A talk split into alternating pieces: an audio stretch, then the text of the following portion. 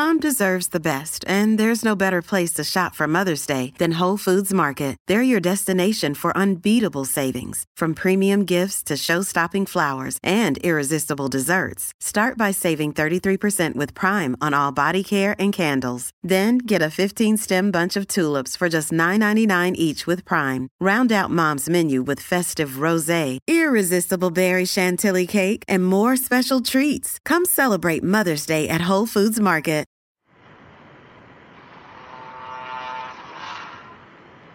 Atardecer del 12 de diciembre de 1983 en el Atlántico Sur, no muy lejos del estrecho de Magallanes. Rumbo al norte navega el carguero Anita Lee con 42 tripulantes a bordo. Y entre quienes se encuentran laborando en cubierta está Rafael Vargas. Es él quien primero divisa por entre la neblina a la insólita aparición.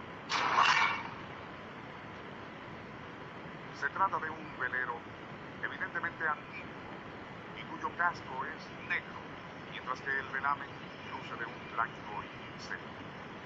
Silencioso, el fantasma se coloca al pairo de la Nitalí por su lado de estribor, mientras los marinos intentan distinguir alguna presencia humana en su cubierta.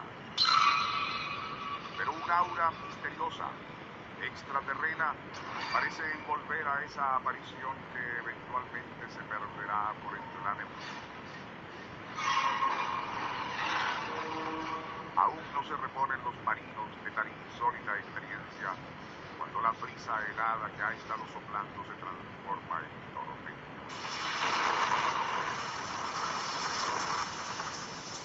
Eventualmente, ese viento huracanado y olas gigantescas harán naufragar a la Nitalí.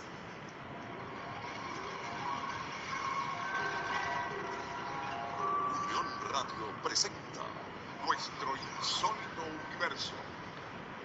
Cinco minutos recorriendo nuestro mundo sorprendente. Rafael Vargas resultó ser el único sobreviviente del naufragio del Anita durante su recuperación en Punta Arenas pudo relatar lo del fantasmal velero.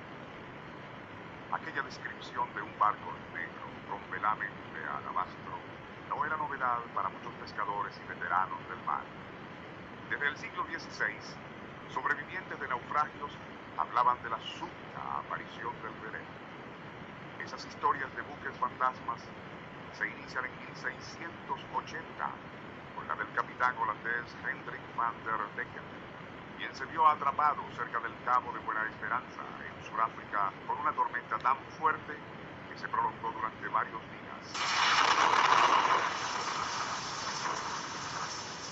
Ante la desesperación de sus hombres, Van der Decken, quien era arrogante y muy voluntarioso, llegó a desafiar tanto a Dios como al demonio, jurando que ningún poder, natural o sobrenatural, impediría que él continuara su viaje. Eventualmente, el barco naufragó, muriendo todos los tripulantes. Y cuenta la leyenda que Van der Decken, en castigo por su blasfemia, fue condenado a navegar eternamente por todos los mares del mundo. Richard Wagner se inspiró en esa mitología para componer su ópera El errante. Cierto mediodía de marzo de 1939, unas 200 personas se bañaban en las playas de Bahía Falsa, balneario de Glencairn, Sudáfrica, cuando súbitamente apareció en el horizonte un extraño velero. Su casco negro y velamen muy blanco contrastaban contra el azul del mar y el cielo. Pero más lo fue la manera veloz y silenciosa como navegaba hacia la costa, aun cuando no soplaba brisa. Atónitos, los bañistas contemplaban como aquel insólito buque enfilaba recto hacia los bancos de arena de Strandfontein, donde de haber proseguido, inevitablemente encañaría. Pero justo cuando ello estaba a punto de ocurrir, el barco negro giró y dirigiéndose a aguas más profundas, desapareció.